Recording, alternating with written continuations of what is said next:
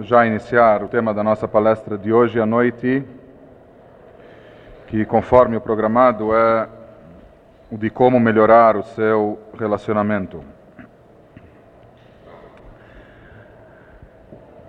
O Rambam, o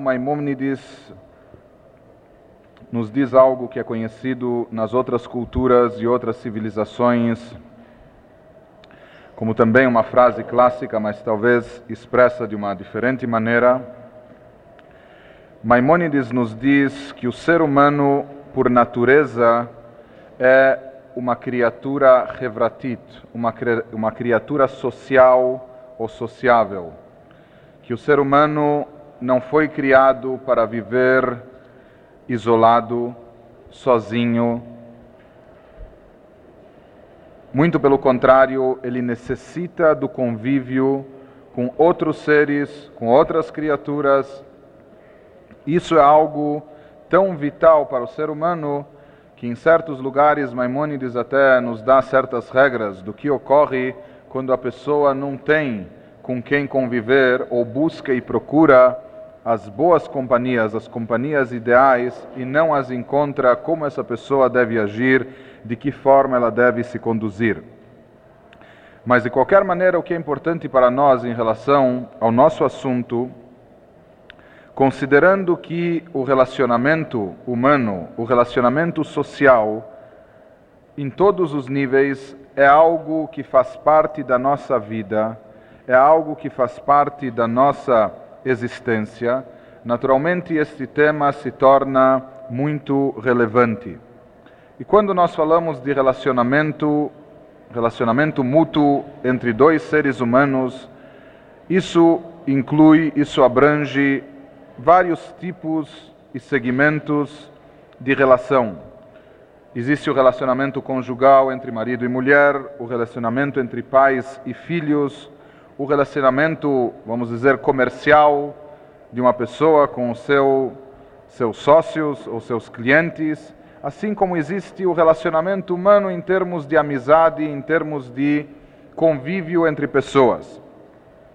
Naturalmente, cada um desses segmentos é importante per si. Nós poderíamos passar uma noite inteira falando sobre o relacionamento entre marido e mulher, ou o relacionamento entre pais e filhos, mas nesta oportunidade, nesta ocasião, nós optamos, em primeiro lugar, em procurar dar uma visão geral sobre o assunto, algo que o judaísmo nos fala e nos diz sobre o conceito de relacionamento em geral e que de certa forma se aplica a cada um desses segmentos, apesar que cada um deles também exige especificações mais claras a respeito de si.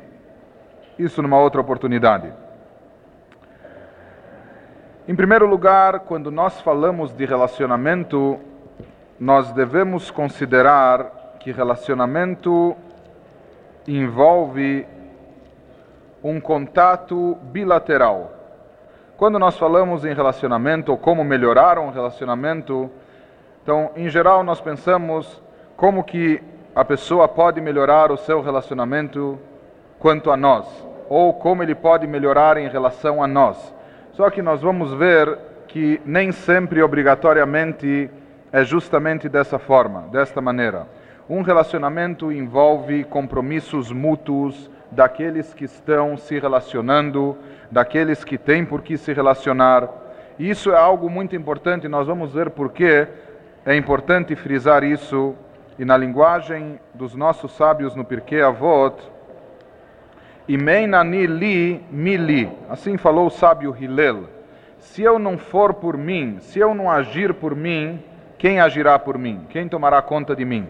Mas por outro lado, se eu agir somente em função de mim, somente pensando da minha forma, da minha maneira, mani, o que sou eu? O que já sou eu que justifique que eu pense apenas em torno de mim? E quando nós falamos que um relacionamento envolve ambos os lados, dois lados, nós devemos aqui também levar em conta que os outros nem sempre nós temos a habilidade e a capacidade de mudar. Em geral, já é difícil que as pessoas mudem e se modifiquem. Quanto mais uma pessoa ser capaz de mudar a mentalidade, a forma de pensar, os hábitos de uma outra pessoa, certo? Isso é uma coisa muito difícil e a realidade é que isso nem sempre se encontra nas nossas mãos e dentro da nossa capacidade, do nosso campo de atuação.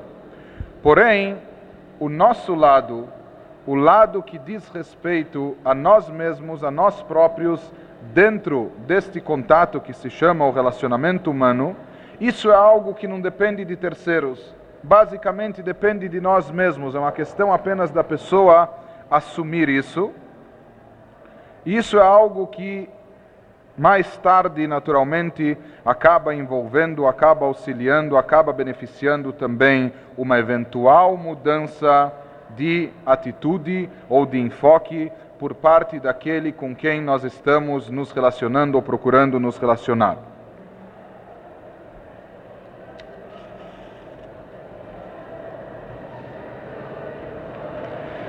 E aqui nós devemos lembrar uma observação dos nossos sábios, que o ser humano, na realidade, nunca está sozinho. Mas existe um problema que, com um simples e pequeno dedinho da nossa mão, nós podemos tapar os nossos olhos e assim imaginarmos que aniva afsi od, o mundo sou eu e apenas eu e nada mais. É muito fácil do ser humano esquecer de tudo que o rodeia, ou é muito fácil, principalmente quando falamos de relacionamento, a pessoa levar em consideração apenas e tão somente aquilo que lhe interessa, aquilo que lhe beneficia, aquilo que está de acordo com o que ela pensa e, em geral, é uma tendência das pessoas nem sempre considerar o que acontece, o que passa no mundo afora, ou no parceiro, ou no sócio, ou no companheiro, ou seja quem for. Com um dedo apenas nós podemos ignorar o mundo todo. Mas a primeira lição que os nossos sábios nos dão é que é necessário permitir que haja um espaço, um espaço na nossa mente, um espaço no nosso coração um espaço dentro da nossa existência, que exista um espaço também determinado e designado para o outro. Seja quem for esse outro, mas que haja também um espaço, que haja também um lugar onde o outro, ou as suas ideias, a sua mentalidade, a sua concepção de vida possa se encaixar também. Me parece que certa vez nós já contamos a história de um Hassid, de um discípulo que foi atormentado procurar o seu mestre, o seu Rebbe. E esse discípulo ele tinha um problema. Hoje em dia nós sabemos existem pessoas que sofrem de claustrofobia, existem pessoas que não se sentem bem em recintos fechados ou pessoas que não se sentem bem entre multidões e assim por diante. E esse Hassid, esse discípulo tinha um problema semelhante. Ele veio ao Rebbe pedindo uma ajuda, pedindo um conselho. Ele falou: Rebbe, o que, que acontece comigo? Toda vez que eu entro no Beit Midrash, aqui nós devemos lembrar que onde as coisas aconteciam antigamente era na sinagoga, na casa de estudos, era lá que as pessoas se encontravam, era lá que as coisas aconteciam. Então ele dizia que quando ele entra no Beit Midrash, ele não sabe porquê, mas ele sente que todo mundo está pisando em cima dele, que todas as atenções estão dirigidas a eles, que todos os olhos estão voltados para ele, e ele se sente pisado por todos os lados, como se estivessem rindo e zombando da sua figura, como se estivessem o caluniando em voz baixa e assim por diante. Ele falou: Rebbe, por que, que todos pisam em cima de mim? E o Rebbe respondeu a ele: Saiba, meu filho, que o problema na realidade não está nos outros. O problema está dentro de você mesmo. O problema é que quando você entra num recinto, você ocupa tanto espaço, você enche toda a sala, você enche todo o espaço, então não há possibilidade de caminhar. Todo mundo que quiser andar fatalmente vai ter que pisar em cima de você. Então você se diminua um pouco, não ocupe tanto espaço, deixe espaço para os outros também, e você vai ver que a coisa vai melhorar. Sobre isso realmente se dizia que os nossos sábios falaram no Pirkei Avot, na ética dos pais, em lechadavar she'en lomakom. Não existe nada que não possui o seu lugar. Tudo tem o seu devido lugar. Sobre isso comentava um mestre racídico Se tudo e todas as pessoas têm o seu lugar, por que que às vezes nós sentimos que o lugar está um pouco apertado? Então ele dava a resposta, ele diz: a resposta é simples. Quando nós sentimos que a situação está apertada, é porque na realidade alguém está invadindo o lugar do outro, alguém está querendo tomar conta do lugar do outro. Cada um tem o seu lugar, e se cada um deixar o lugar do outro vazio, então haverá lugar para todo mundo. E aqui se trata não apenas de espaço físico, mas uma convivência num relacionamento, lugar para que todas as ideias estejam presentes, que as mais diferentes opiniões se manifestem. E como nós vamos ver, esse é o melhor caminho para que se chegue a um equilíbrio, a uma conciliação. E sobre isso, os nossos Chachamim, os nossos sábios afirmavam que Deus criou os seres humanos de tal maneira que Shem she'en partzufehem shavot, kach en deotehem shavot. Da mesma forma que no aspecto físico, na aparência, as pessoas são diferentes, as pessoas não são idênticas, da mesma maneira, e na realidade de uma forma mais acentuada ainda, da mesma maneira que existem diferenças físicas, mais acentuada ainda existem diferenças de pensar, diferenças de opiniões, diferença de mentalidade. Mas o que, que acontece aqui? O fato de haverem diferenças físicas, isso para nós é uma coisa simples, é algo que nós admitimos, algo que nós concordamos, algo que nós achamos normal e natural. Isso não nos incomoda, não nos perturba. Mas às vezes o fato de haverem diferenças de opiniões, de mentalidade, isso é algo que atrapalha, que incomoda. Muitas vezes nós não somos capazes de conceber que o outro, seja quem for o outro, pode ser o cônjuge, pode ser o filho, pode ser o sócio, pode ser quem seja, nós não podemos conceber que ele pensa de uma maneira diferente, que ele tem a sua própria maneira de pensar, e aqui já independente de quem pensa de forma correta ou não, porque esse correto é muito relativo, muito subjetivo, mas em primeiro lugar há necessidade de nós nos treinarmos, nos condicionarmos a admitir que nem todos pensam igual a nós, que nem todos são iguais a nós, que existem diferenças de visão, que existem diferenças de enfoque e, portanto, isso se manifesta e se reflete através de diferenças de atitudes também.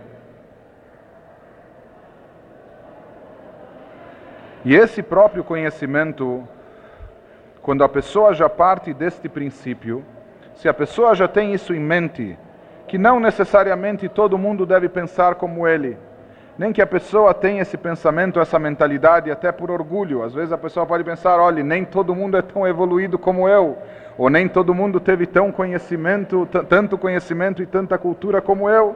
Então, por isso, talvez eles não pensem da mesma forma, não importa. Mas o próprio fato da pessoa partir desse princípio que não necessariamente todos devem pensar igual e que não absolutamente todos pensam de forma igual, isso já é o primeiro e grande passo para facilitar um relacionamento a dois ou a mais. Em segundo lugar, um outro princípio importante que nós encontramos dentro do judaísmo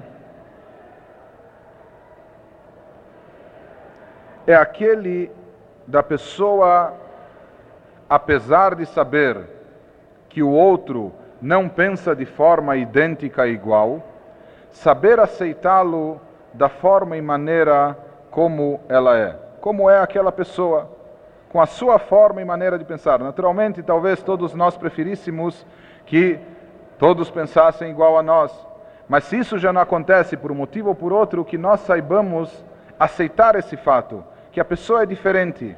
E nem sempre querer mudar e modificar a pessoa, impor ou convencer da nossa ideia, porque quando se fala em convencer, isso já tem o sentido de vencer, isso já parece uma batalha que existe um vencedor e existe um derrotado.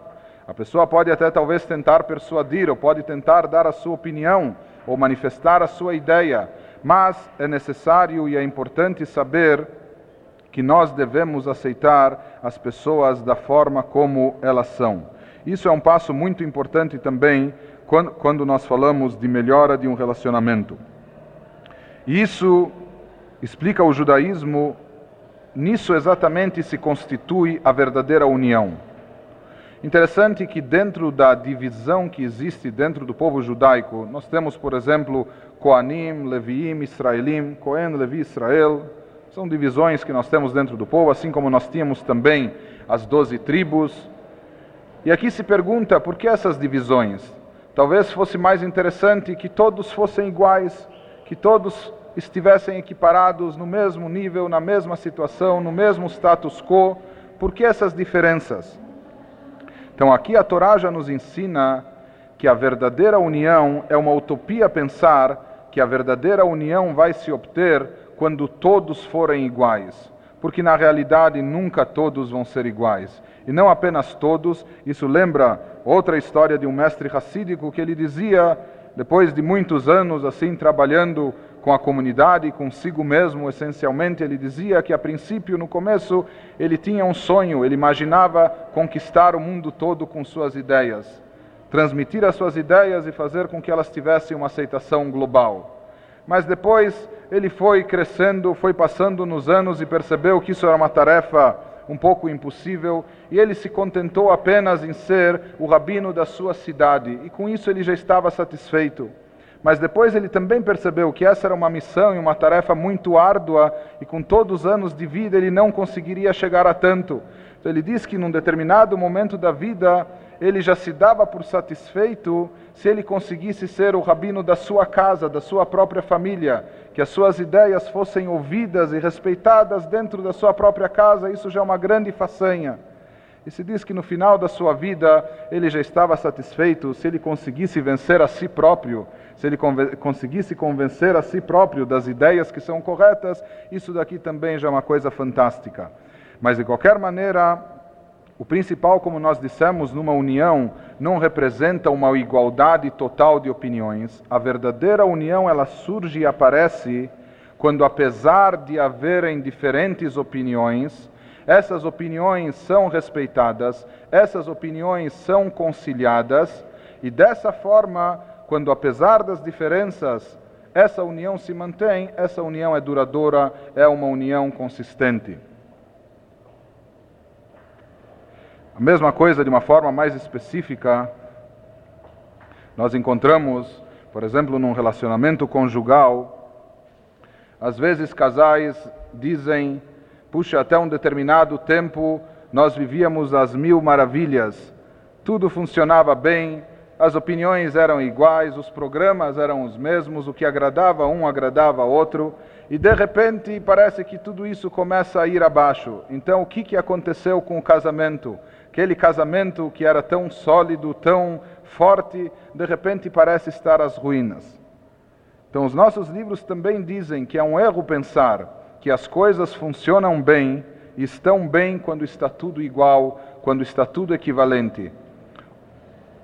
A verdadeira solidez de um casamento, como na realidade de qualquer outro relacionamento, se constitui justamente neste fator das pessoas envolvidas saberem vencer as crises, saberem superar as diferenças, não esmagar as diferenças ou ignorá-las. Temos que considerar que existem essas diferenças, mas por outro lado, que essas diferenças podem ser conciliadas, que essas diferenças podem se render a um denominador comum que aproxima as pessoas quando há uma proximidade recíproca de ambos os lados. E talvez seja por isso, inclusive, que os nossos sábios disseram sobre um casamento que isso é uma das formas de relacionamento mais importante que nós temos, Avgam que Kriyat Yamsuf, que quando duas pessoas se unem para viverem debaixo do mesmo teto, assim diz o Talmud, isso é uma façanha milagrosa. Deus tem que agir de tal forma que ele tem que fazer um verdadeiro milagre. E assim como a abertura do Mar Vermelho se constituiu num milagre, por quê? Porque a Torá nos fala que as águas que em geral elas costumam jorrar, essa natureza das águas, de repente elas ficaram paradas como se fossem uma muralha sólida.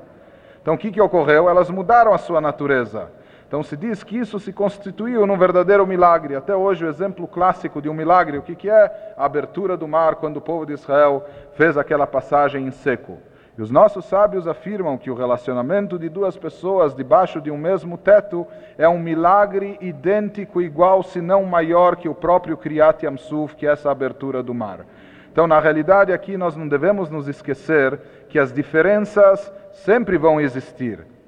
Onde entra o amor, onde entra o bom senso, não em matar as diferenças ou ignorá-las, justamente em saber aceitar as diferenças, saber transpor as diferenças. E dessa forma, quando apesar das diferenças a gente consegue obter o verdadeiro milagre, é sinal que o relacionamento está bom. Quando não há diferenças, então não há por que, inclusive, se preocupar com esse relacionamento, teoricamente. Mas aqui, já que as diferenças são inevitáveis, cada um de nós, antes de pensar que o outro deve pensar e agir como ele próprio, antes disso a pessoa deve ponderar e saber de que forma e de que maneira eu posso me adaptar ou eu posso aceitar o pensamento e a atitude do outro. E aqui nós temos mais um ponto importante e essencial, que como nós falamos, quando se trata de relacionamento, é um relacionamento, relacionamento mútuo, bilateral, que envolve duas partes. Sempre nós querermos ou exigirmos que apenas uma das partes ceda, que apenas uma das partes renuncie, que apenas uma das partes dê de si, isso não é um relacionamento. Isso é uma imposição, isso é uma tirania, isso é uma ditadura e assim por diante. Quando nós falamos em termos de relacionamento, nós devemos saber que a vida em geral é um dá para cá e toma para lá. E em relacionamento, não se falando em dar tapas, dá para cá e toma para lá, mas quando nós estamos falando em realmente a pessoa dar algo de si, se a pessoa quer receber, é necessário saber que quanto mais se dá, mais propensa ela se torna a receber. Quanto mais dispostos nós estamos a ceder e dar, dessa forma nós estamos mais preparados a receber também. Isso é muito importante quando a pessoa parte do princípio que o relacionamento é algo essencial, é algo necessário, é algo vital. E para que haja esse relacionamento, sempre é importante e sempre é necessário e até imprescindível que a pessoa dê algo de si. Se conta que mesmo nos meios mais uh, racídicos, às vezes haviam discórdias, haviam discussões. Às vezes alguns contam que lá numa cidade existe aquela famosa e célebre piada do judeu náufrago que foi parar numa ilha e lá haviam as duas sinagogas, todo mundo conhece isso. Uma que ele frequentava e a outra que ele não entrava porque ele estava brigado e tudo mais mas haviam casos célebres em toda a história que às vezes eram dois rabinos na mesma cidade que não se compatibilizavam muito, ou eram dois líderes comunitários que não conseguiam se relacionar da melhor maneira e assim por diante. E são casos que, de uma forma ou de outra, nós convivemos com eles até o dia de hoje. Sobre isso, uma vez um Rebbe disse que ele tinha Hassidim, ele tinha discípulos e alunos em várias partes do, do país, em diversas cidades. E sempre, às vezes, havia uma disputa que cada um queria ser o melhor, cada um queria se fazer prevalecer. Então ele disse o seguinte: numa cidade haver apenas um único Hassid, um único rabino, isso é muito pouco, não serve, não é bom. Numa única cidade viverem dois Hassidim, duas grandes pessoas, isso já é muito. Isso é demais duas grandes mentes, duas grandes cabeças, isso é demais. Então o que fazer? Um é pouco, mas dois é demais. Então, ele diz o ideal é um e meio. O que, que significa um e meio? Ele dizia, na realidade, que hajam dois, mas que cada um se considere apenas uma metade. Que ele ache que o outro é uma pessoa inteira e que ele saiba que ele não passa de meia pessoa.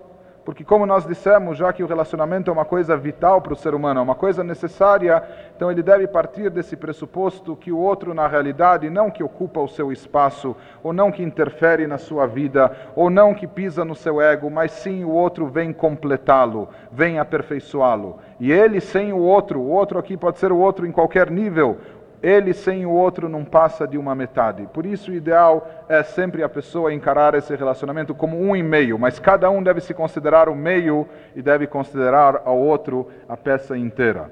E talvez essa seja uma das ideias também, dentro daquela mitzvah que existe na Torá, que quando o povo de Israel fazia uma contribuição para o templo, todos contribuíam com uma única moeda igual que era uma moeda com o valor de mahatzita shekel, meio shekel, apenas metade de um shekel, que era um valor, de certa forma, ínfimo, não muito grande.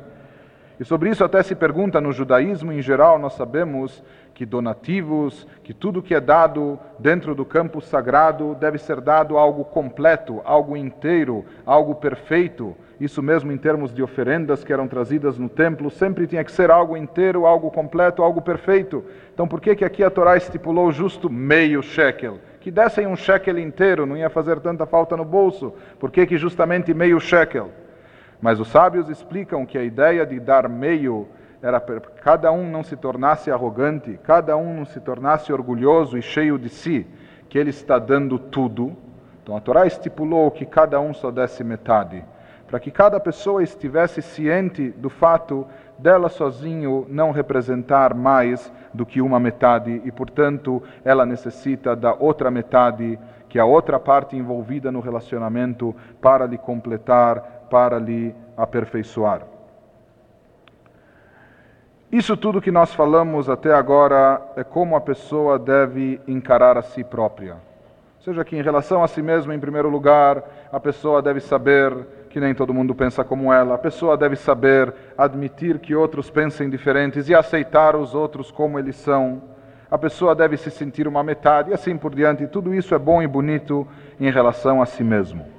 Mas vamos procurar ver um pouco agora, não apenas como a pessoa deve encarar a si mesmo dentro dessa parte do relacionamento, mas também, e talvez principalmente, como a pessoa deve encarar a outra parte envolvida.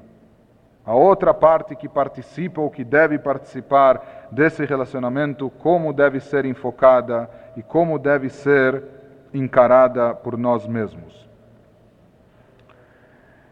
Então, sobre isso, já veio o rei Salomão, que é chamado mais sábio entre todos os homens, e afirmou que Alkol Peshaim Techase Ahavá, o amor encobre todos os defeitos.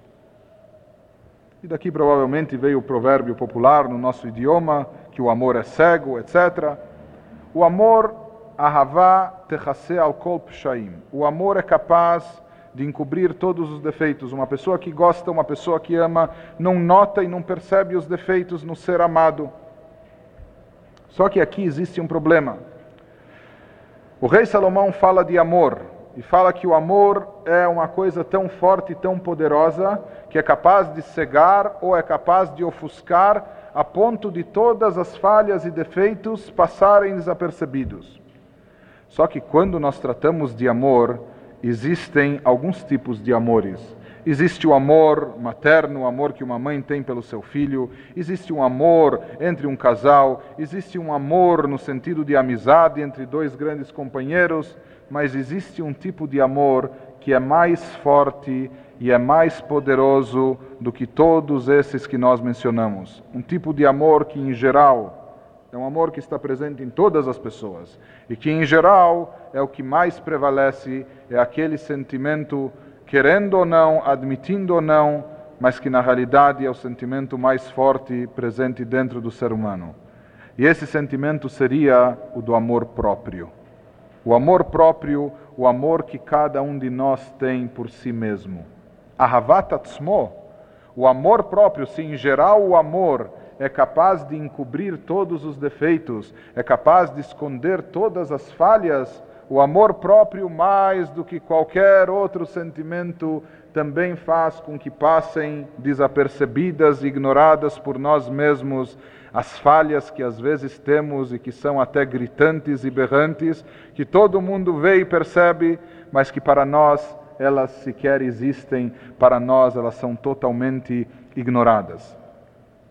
E por isso ocorre que, em geral, os defeitos e as falhas nós somos capazes de notar apenas nos outros, mas nunca em si mesmo.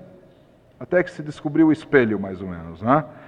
Mas, de qualquer maneira, há uma frase que diz a Torá, a Torá trata nesse assunto de uma certa, um certo fenômeno especial que eram chagas e manchas que apareciam na pele das pessoas, que na realidade não era bem uma doença física, mas um fenômeno sobrenatural. Há uma paraxá, um trecho inteiro na Torá que fala sobre os negaim. Negaim eram essas manchas, eram essas chagas. E havia lá uma forma inteira de como verificar se aquela chaga, aquela mancha causava impureza ou não, e haviam pessoas credenciadas para esse tipo de serviço, essas pessoas eram os coanim, os sacerdotes, e eles podiam avaliar, eles tinham lá eh, detalhes inteiros, como existe no Talmud, na Mishnah, de como verificar o tamanho, a coloração e saber designar se essa mancha é uma mancha impura ou não. Sobre isso vem a Mishnah e nos faz um alerta. Kol negaim adam roe, chutz minigei atzmo. Todas as chagas, todas as manchas, a pessoa enxerga fora as suas mesmas, as suas próprias. Esta pessoa não enxerga. Inclusive daqui vem um alahá que mesmo o Cohen, mesmo aquele Cohen, aquele sacerdote, que é o homem mais credenciado, que mais conhece dessas leis complicadas de chagas e manchas e tonalidades e colorações, ele, pela lei, não pode avaliar uma mancha que apareceu no seu próprio corpo. E não necessariamente se a mancha está aqui atrás e ele não consegue enxergá-la direito. Mesmo que a mancha esteja na palma da sua mão, de acordo com a lei da Torá, ele está invalidado, ele não está credenciado para avaliar as suas próprias manchas. Porque, como nós dissemos, essa é a regra: todas as manchas a pessoa vê, menos fora as manchas próprias, as manchas de si mesmo. Mas aqui existe uma explicação mais profunda. Veio um mestre racídico e disse o seguinte: esta mesma frase nós podemos ler de duas maneiras, depende de onde nós colocamos a vírgula. A frase em hebraico diz o seguinte: nós vamos repetir mais uma vez em português. Todas as manchas a pessoa vê, fora as suas mesmas. Então, o sábio dizia que nós podemos ler essa frase de uma forma um pouquinho diferente e com isso receber uma nova luz sobre esse assunto. Todas as manchas a pessoa vê fora de si mesmo. Com isso ele dizia que na realidade não só que a pessoa não é capaz de ver, observar, distinguir, avaliar, diagnosticar os seus próprios defeitos e falhas, Aqui há um outro problema mais profundo, que isso, na linguagem da psicologia, se chama a teoria da projeção. Todas as manchas que a pessoa vê fora, tudo que a pessoa vê de errado no outro, no companheiro, aquilo que está errado fora, na realidade, no fundo, é uma derivação, é uma consequência dos defeitos e das falhas que a pessoa tem dentro de si mesmo. Na linguagem da Gemara, kola posel bemumó posel. Toda pessoa que invalida o outro, ele invalida na realidade com seus próprios defeitos.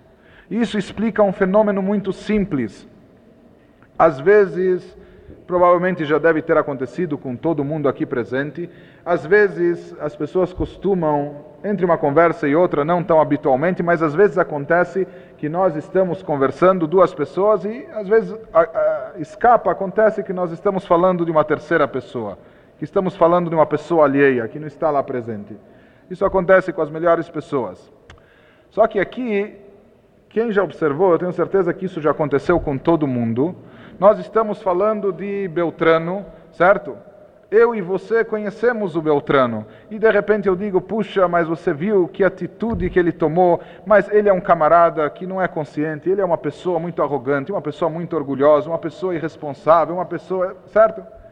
E a outra pessoa, que é o nosso interlocutor na conversa, outra pessoa com quem nós estamos dialogando, que conhece o Beltrano tão bem quanto a gente, ou talvez até melhor, ele conhece ele tantos anos quanto a gente conhece ele fica pasmado em ouvir isso. Fala, puxa, eu não concordo, eu nunca vi as coisas nesse, nesse prisma, eu nunca observei esses defeitos dele.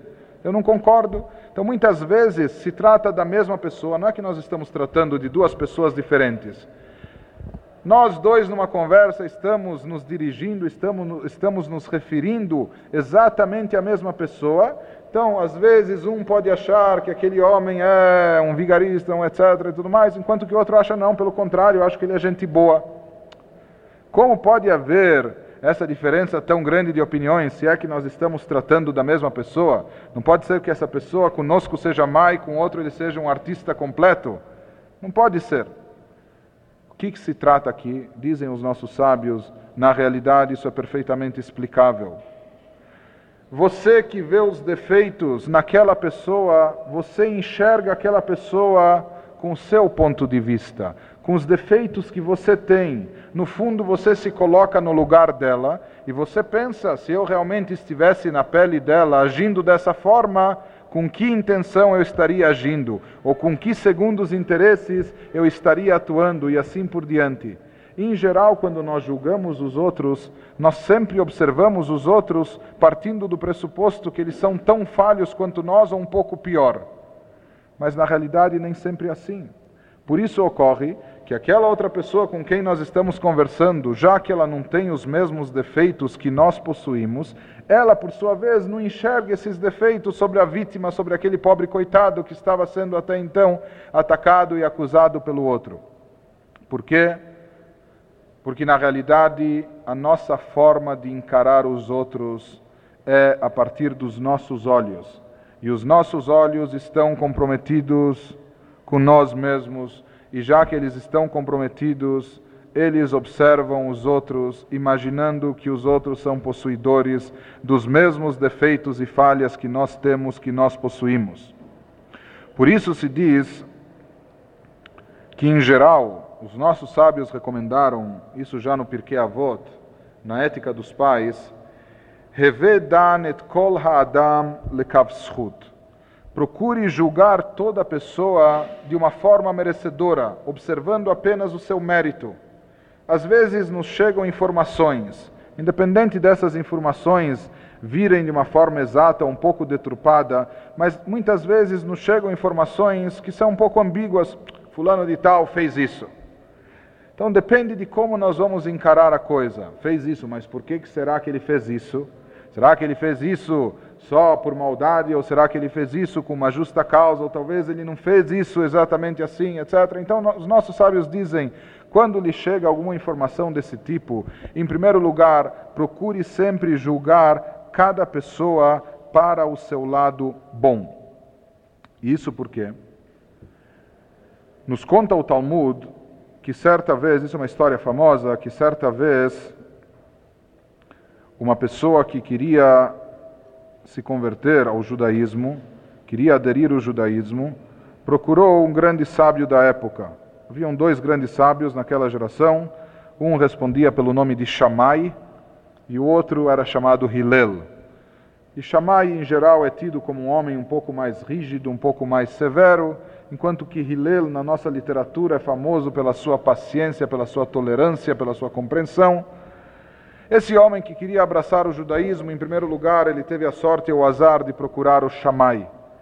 E ele veio a ele com uma proposta que podia parecer a princípio um pouco estúpida ou até mesmo desafiadora e arrogante. Ele veio para Shammai e disse a ele: Olhe, eu abraço o judaísmo, eu concordo em aderir ao judaísmo, mas com uma condição que você me ensine todo o judaísmo, me ensine toda a Torá apoiado num pé só. Era um homem que não tinha tempo a perder, ele tinha muita pressa, ele sabia que o velho Shammai, muito tempo apoiado num pé só, não ia conseguir estar, então ele disse a ele: Me ensine todo o judaísmo apoiado num pé só. E na verdade o Shammai talvez ficou apoiado num pé só, enquanto o outro estava dando um chute para fora de casa, e realmente se diz que ele expulsou aquele homem da sua casa, achou que ele estava zombando dele e mandou ele embora. Depois se diz que essa mesma pessoa voltou ao sábio Hillel com a mesma proposta, com o mesmo desafio. Eu concordo em aderir ao judaísmo desde que você me ensine toda a Torá apoiado num pé só. Hillel concordou e disse a ele o seguinte: ele falou para ele em aramaico: Mande Allah sanei lechaverach lotaved. Aquilo que você não gostaria que fizessem para você, não faça e não deseje para os outros. Nisso se resume toda a Torá e o resto são só comentários. Agora vai, estude, vai e aprenda. E se fala que com essas palavras, Hillel aproximou esse homem do judaísmo. E aqui se diz que Hillel, em outras palavras, o que, que ele falou? Ele apenas disse a frase na Torá, ame o próximo como a ti mesmo. Mas apenas se pergunta por que, que ele falou isso de uma forma negativa. Ele não disse ame o próximo como a ti mesmo, ele disse aquilo que você não gostaria ou que você não gosta que façam a ti, não faça também, não deseje também para o outro. Então, os nossos livros mais profundos dão uma interpretação sobre isso e nos falam que com essa frase o sábio Hillel quis dar mais um aspecto a essa mitzvah, a esse preceito de amar e se relacionar bem com o próximo. Ele quis revelar mais um aspecto. E o aspecto contido nessa frase seria o seguinte: aquilo que você não gosta que façam para ti. Ninguém gosta de ser criticado. Ninguém gosta de ser corrigido. Nós não suportamos quando vêm outros e apontam as nossas falhas. Então, disse o sábio Hillel: aquilo que você não gosta para si, não faça para o outro também. Assim como para você, sempre existe uma justificativa, sempre existe um pretexto. Você agiu mal. Quando a pessoa já admite que agiu mal, isso é um grande passo, é uma coisa assim é, fantástica. Mas mesmo quando a pessoa já admite que agiu mal, entre nós nós sabemos que sempre há uma explicação. Quando se trata de nós mesmos que cometemos a falha, bom, eu agi, mas também foi nessas circunstâncias, foi por esse e aquele motivo, mas isso aqui foi injusta causa, e assim por diante. Quando se trata das nossas falhas, nós sempre temos uma explicação boa, plausível, nós sempre temos um pretexto, nós sempre temos uma, uma justificativa. Porém, quando se trata de julgar os outros, ao invés de virem e surgirem as justificativas, os, os pretextos e as desculpas, o contrário, nós vamos logo condenando. Então Hillel veio e nos disse aquilo que nós não gostamos que ocorra conosco, que venham outros e apontem os nossos defeitos, que façam críticas, nós não devemos também desejar ou fazer com o próximo. Isso que disseram os sábios de que forma a pessoa deve agir, não julgue o teu companheiro até que você chegue ao seu lugar, ao lugar dele. Muitas vezes, o que interfere num relacionamento, o que impede um bom relacionamento, é, um justamente, é justamente um julgamento precipitado que nós fazemos das pessoas. Seja que nós observamos uma atitude e, ao invés de nós procurarmos verificar quais foram os motivos, as causas que levaram a essa atitude, ou sob, sob que circunstâncias ela foi tomada essa decisão e assim por diante, nós nos precipitamos e julgamos. Então vem a Mishnah e diz: antes de você julgar e antes de você acusar, coloque-se na pele do outro, não julgue o outro antes de chegar ao seu lugar, procure compreendê-lo, procure saber o que, que o levou a agir dessa forma. E quando nós encararmos as coisas dessa maneira, o relacionamento se torna muito mais fácil. O relacionamento não fica bloqueado, não fica com interferência. E aqui, apenas de passagem,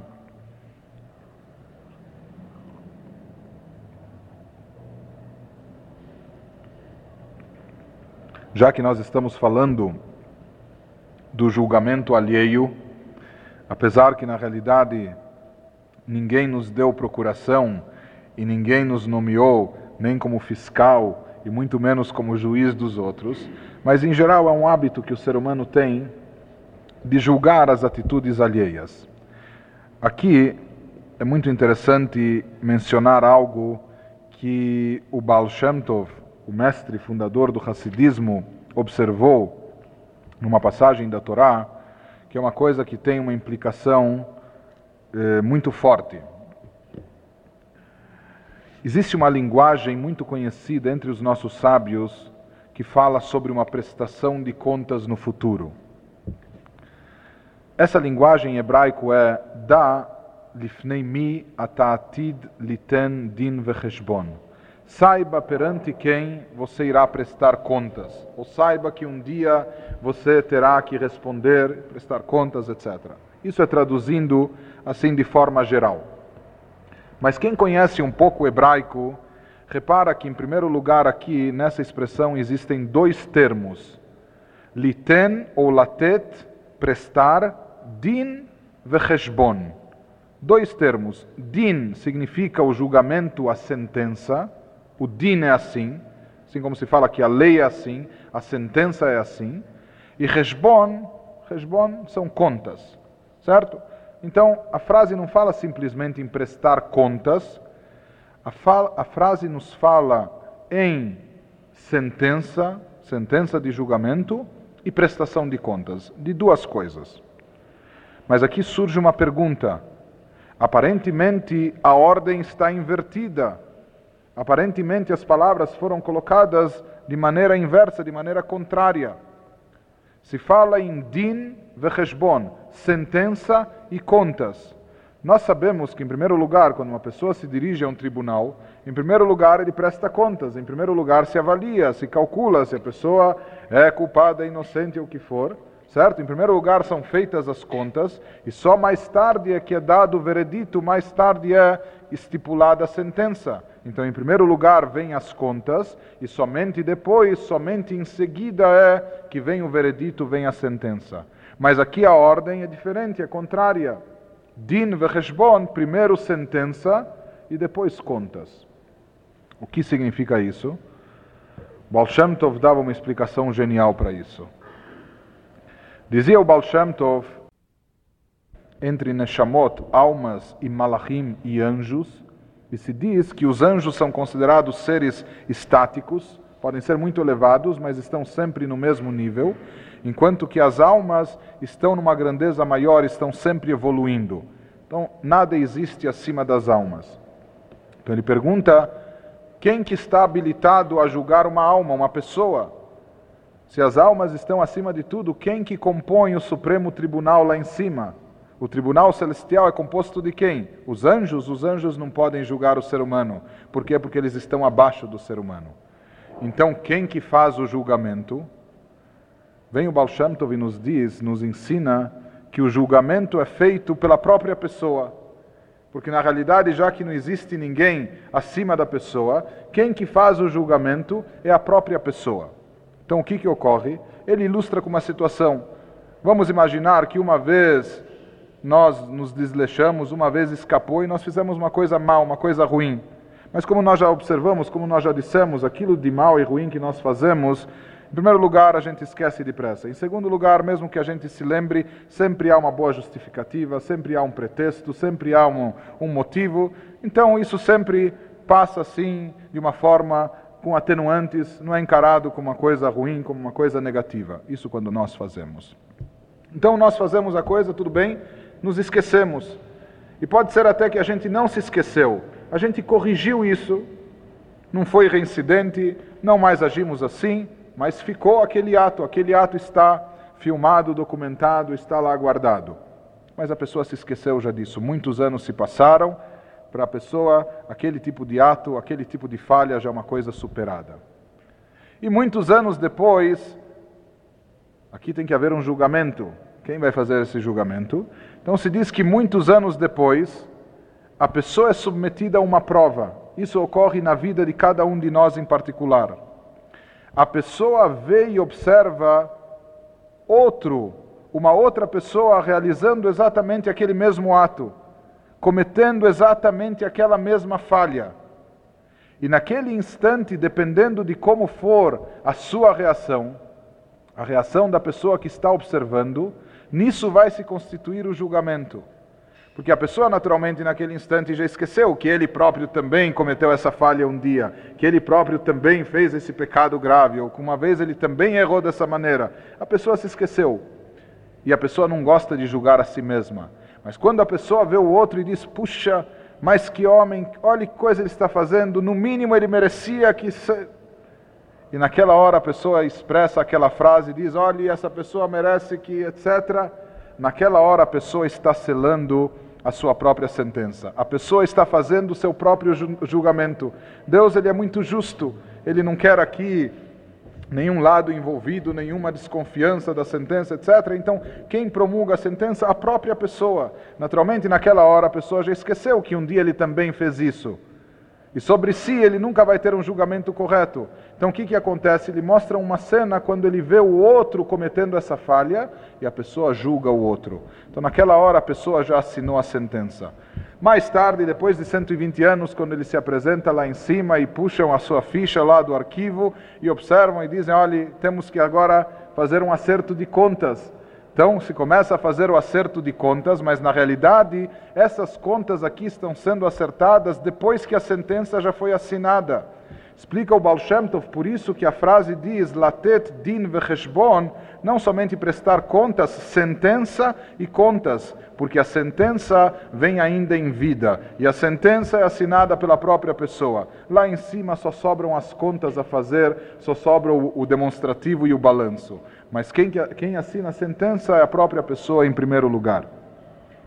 Por isso, realmente, os sábios recomendam que a gente não se precipite no julgamento alheio, porque isso é uma coisa que não somente envolve o outro, não somente tem implicações com o outro, mas é algo que tem implicações e até fundamentais com nós mesmos.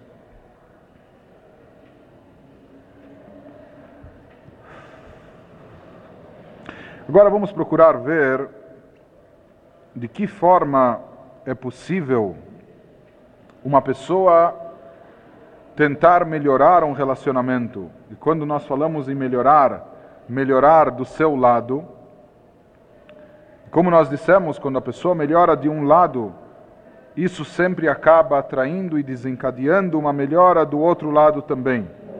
E é conhecido e famoso o exemplo que nós temos da Torá entre Yaakov e Esav dois irmãos que, apesar de virem do mesmo ventre, o relacionamento entre eles não era tão amável, a ponto de Esav querer matar o próprio irmão Yaakov, invejá-lo, odiá-lo e chegar até mesmo a querer matá-lo. E a Torá nos conta como os dois irmãos ficaram distantes e separados durante 22 anos. E durante todo esse tempo, Esav não diminuiu a sua ira, não diminuiu o seu ódio, por Yaakov, pelo contrário, ele alimentou aquele ódio e tinha uma sede de vingança do fato de ele ter pego as suas brachot, as suas bênçãos, a sua primogenitura e assim por diante. E o que, que acontece quando finalmente iria ocorrer o tão esperado reencontro? Yaakov simplesmente tinha medo nos conta a Torá que Yaakov tinha medo, ele não sabia o que fazer, ele tentou de tudo. Ele dividiu o seu acampamento em duas partes, ele já estava prevendo que se ele viesse a Esaf e matasse todo um acampamento, outro acampamento poderia fugir e assim. Tomou todo esse tipo de providência, se armou, até que chegou um momento que ele pensou: olha, tudo isso não garante nada, isso apenas não vai resolver a situação. O que, que fez Yaakov? Ele mudou de estratégia. Ao invés de ter medo de Esaf, ou ao invés de seguir no mesmo canal de ódio e inveja que tinha o seu irmão Esav, ele, sozinho, unilateralmente, mudou o seu tipo de atitude em relação ao irmão. Ele procurou com todas as suas forças mudar a sua natureza e procurou simplesmente amar a Esav, amar o seu irmão. E o que, que começa a fazer Yaakov? Yaakov começa a mandar presentes para o Esav, que ele não vê há tanto tempo, então ele começa a mandar vários presentes para ele, ele manda uma comitiva, quando mal ele terminou de vir essa, ver essa comitiva, já se aproxima outra com mais presentes e assim por diante, mais presentes, com o que? Tentando demonstrar amor. E realmente a Torá nos diz e nos conta que no final Esav, com toda a sua maldade, com todo o seu ódio, com toda a ira que ele tinha contra Yaakov, ele não aguentou isso. Ele teve que render todos esses seus sentimentos e teve que responder a Yaakov com o mesmo amor que Yaakov se dirigiu a ele. E por isso a Torá nos diz que quando ele viu Yaakov, ele se aproximou dele vai e o beijou. Inclusive a palavra beijou na Torá está pontilhada para dizer que essa foi a única ocasião que Esav beijou Yaakov, que era a ocasião única em toda a história, mas naquele instante ele realmente beijou Yaakov. O que, que fez Yaakov?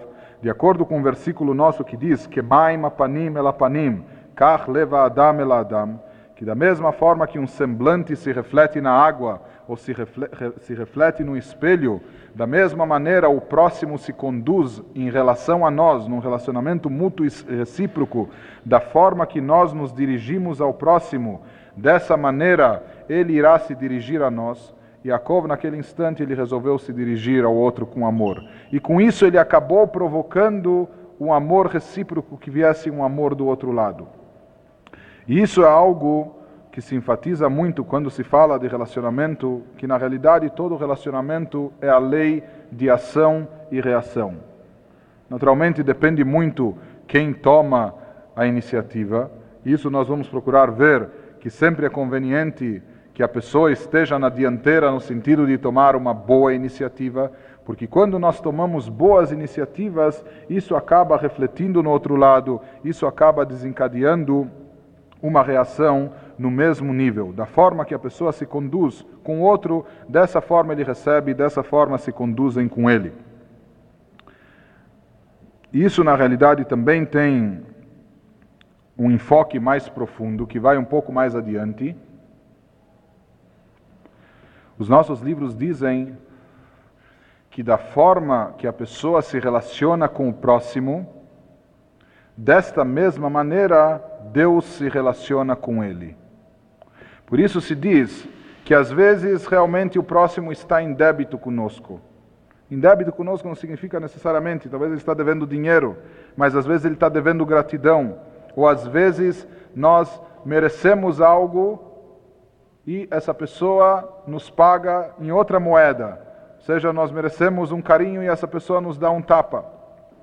Dizem os nossos livros que se a pessoa sabe tolerar, se a pessoa sabe perdoar, da forma que a pessoa age com o próximo, se você foi tolerante, se você foi compreensivo com o próximo, da mesma forma Deus vai se relacionar com você. Porque muitas vezes é capaz que você também esteja em débito com Ele, com o Criador, ou muitas vezes pode ser que você não mereça aquilo que você está pedindo, mas se você foi compreensivo, se você foi tolerante, se você abriu mão aqui embaixo com o próximo, da mesma maneira Deus vai ser eh, tolerante, vai ser compreensivo e vai abrir mão em relação a você. Isso tudo, na realidade, tem um teor mais profundo,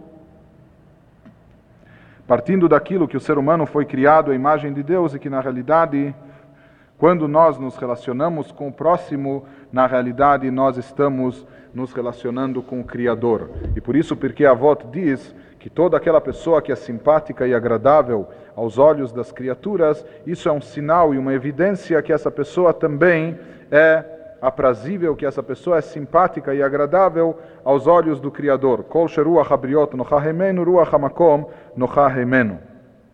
E por isso se dizia que a mitzvah, o preceito de se conduzir bem com o próximo, é chamado de uma regra geral, a regra mais importante na Torá, porque no fundo, como dizem os livros místicos, os livros racídicos, esse preceito de um bom relacionamento com o próximo nada mais é do que uma forma de desencadear um relacionamento perfeito com o Criador também.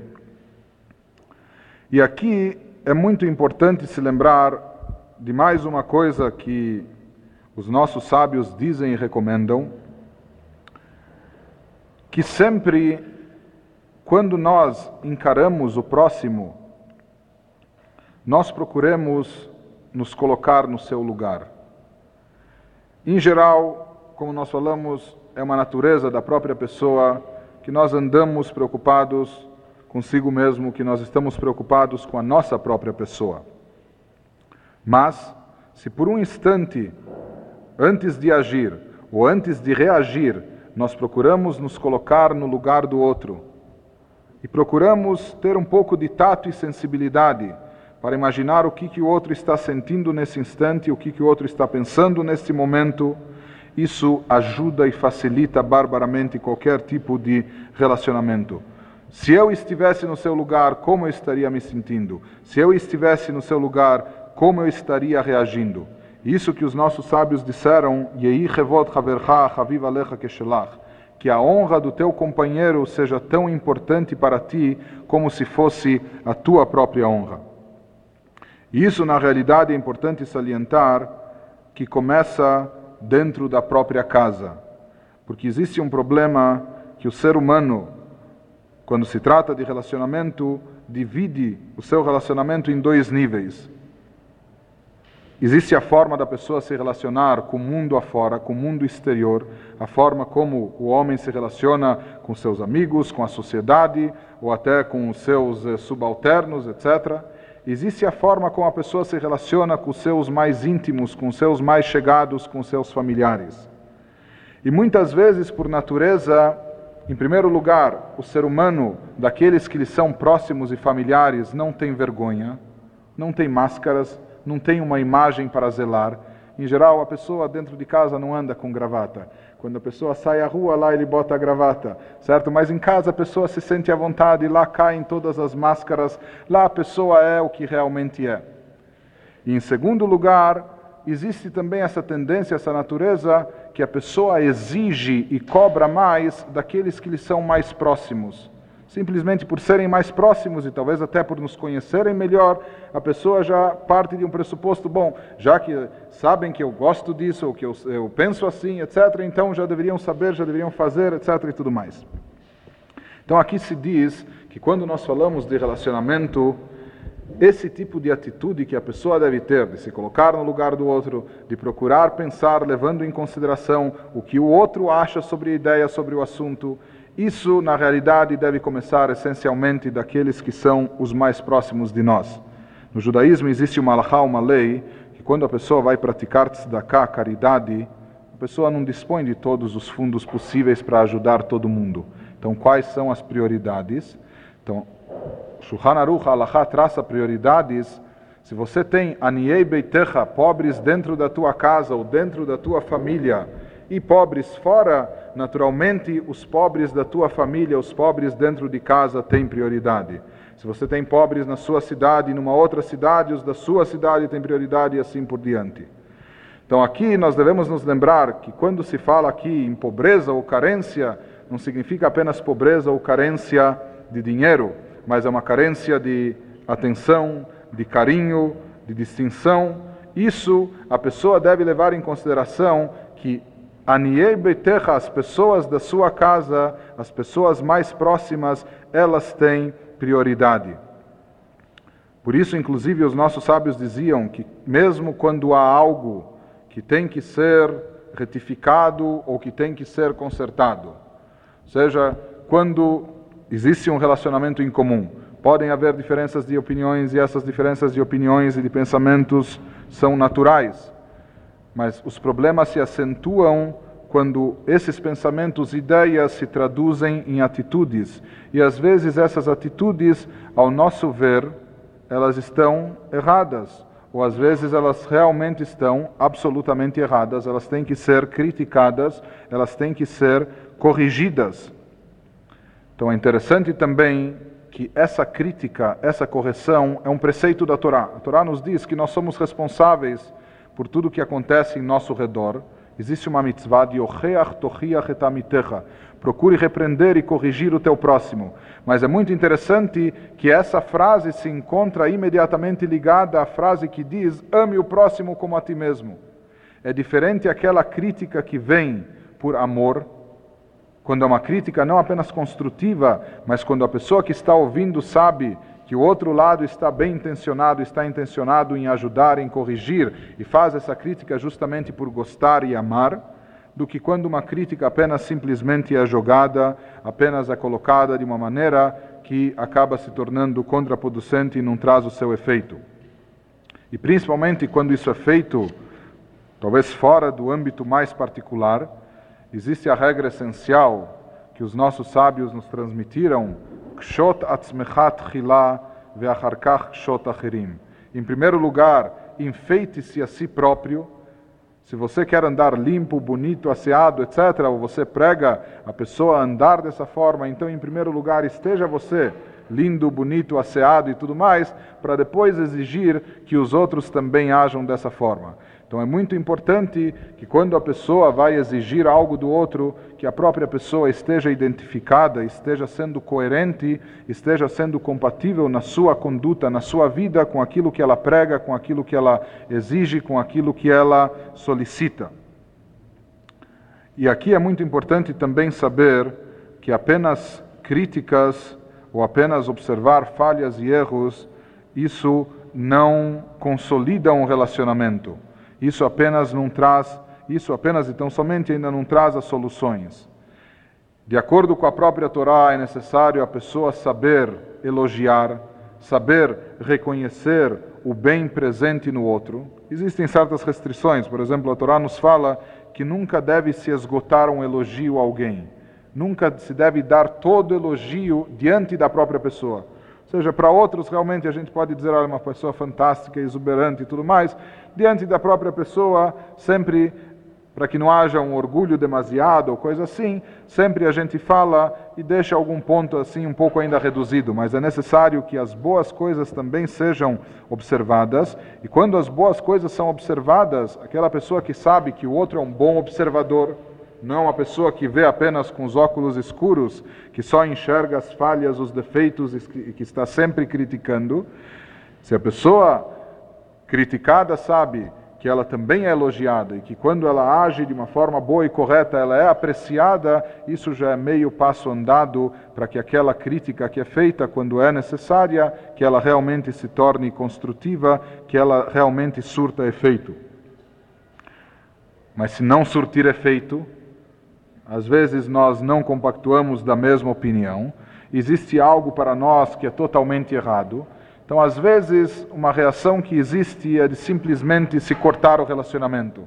Não se fala mais no assunto, e não só que não se fala mais no assunto, não se fala mais com a pessoa. Então, sobre isso, vêm os nossos livros e nos dizem: a Torá fala o seguinte: Altisna etachicha bilvavecha. Não odeie o teu irmão no teu coração. Então, os sábios perguntam: a Torá quer dizer para não odiar o próximo. Então, não odeie o irmão. O que, que significa não odeie ele no teu coração? Então, se fala que aqui há uma observação mais sutil que a Torá quer nos fazer. Muitas vezes existe algum fato que, ao nosso ver, é plenamente justificável, é uma coisa tão ruim que merece um ódio, merece uma atitude de cortar relações, de não mais se falar e não mais se conversar. Mas muitas vezes, por incrível que pareça, pode acontecer que o outro nem saiba no que, que ele magoou, no que, que ele feriu, no que, que ele pecou, no que, que ele errou. Então, por isso ele diz, a Torá fala, não odeie o irmão no coração. Se você guardar todo esse ódio e rancor apenas no coração, sem sequer dizer ao outro onde ele errou, onde ele falhou, então, em primeiro lugar, esse erro nunca poderá ser corrigido. E em segundo lugar, esse ódio vai permanecer latente de uma forma íntima dentro do coração, sem ser extravasado. Isso é uma coisa que é muito negativa, tanto para a própria pessoa como também para aquela que é a vítima do ódio. Então diz a Torá: não odeie o teu irmão no coração, mesmo que você acha que há uma diferença de opinião, há uma coisa grave, uma coisa ruim, vá e fale isso. Se isso não foi corrigido, Paciência, você fez o seu papel, você desempenhou a sua missão, mas pelo menos tente e esgote todas as possibilidades, todos os meios possíveis. E uma outra receita que os sábios nos deram, os sábios nos enfatizaram muito que o ser humano que quer se relacionar bem com quem quer que seja, ele deve saber diminuir e cortar ao máximo as suas exigências, os seus pedidos, as suas expectativas. Uma das coisas que mais dificultam o relacionamento é a grande expectativa que cada um coloca, que cada um aguarda e que cada um anseia do outro lado. Quando a pessoa vê essas expectativas frustradas e às vezes acha que aquilo que esperava poderia ter sido feito, mas não foi, e não foi por maldade ou por qualquer outro motivo, isso acaba desgastando de sobremaneira o relacionamento. Então, os nossos sábios nos deram algumas ideias. Eles nos falaram, em primeiro lugar, soné matanot rie. Sabe quem vai ser aquela pessoa que vai viver e vai ter uma vida longa e boa? Soné matanot, aquela pessoa que odeia presentes. Uma pessoa que quer apenas receber, a sua vida é uma eterna expectativa. Essa pessoa não está vivendo para dar. Existe aquela frase que diz que quem não vive para dar não serve para viver. Enfim, mas aqui a pessoa que vive apenas em função de receber a sua vida não é vida, porque não é tudo que nós ansiamos receber que sempre nós recebemos. Muito pelo contrário. Então, em geral, se recomenda que a pessoa se treine, se condicione a dar. Os nossos sábios diziam: labriot. Faça do seu Shabat um dia comum. Em geral, no Shabat, a mesa tem que estar posta de uma forma melhor, a comida, o cardápio deve ser um pouco mais requintado, o número de refeições deve ser maior. Mas se a pessoa não tem condições de tudo isso, então sábios recomendam: faça o seu Shabat com pão e sardinha, mas não recorra aos outros, não precise dos outros, porque quanto mais a pessoa sente que precisa dos outros, mais a pessoa às vezes se sente enganada ou a pessoa se sente decepcionada. Inclusive se conta de um grande sábio nosso, que certa vez o seu filho, vendo um judeu da cidade, que era uma pessoa muito boa, numa situação difícil, que tinha que casar uma filha, não tinha meios, não tinha verbas, era uma pessoa muito boa. Então o filho se dirigiu ao pai, que era o rabino chefe da cidade, e pediu licença a ele. Ele estava disposto de passar pessoalmente em todas as casas dos patrícios, dos correligionários, para recolher fundos para aquele homem.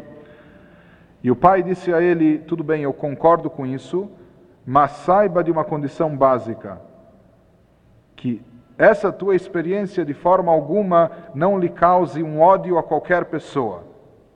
Porque nessa expectativa de receber, às vezes o assunto é tão importante para a pessoa, e o pai já sabia que o filho iria fatalmente numa casa ou numa loja e não seria atendido, e não receberia aquilo que estava esperando, então fatalmente ele encararia já aquela pessoa de uma forma ruim, de uma forma negativa. Então se diz que quanto menos expectativas nós temos, Quanto menos nós esperamos, se nós estamos dispostos a dar muito mais daquilo que nós esperamos receber, então o nosso relacionamento também se torna muito mais fácil e no final das contas a pessoa acaba cultivando dentro de si o próprio gosto de dar. A pessoa percebe o quanto é gratificante dar e que isso é muito mais compensador do que o próprio gesto de receber.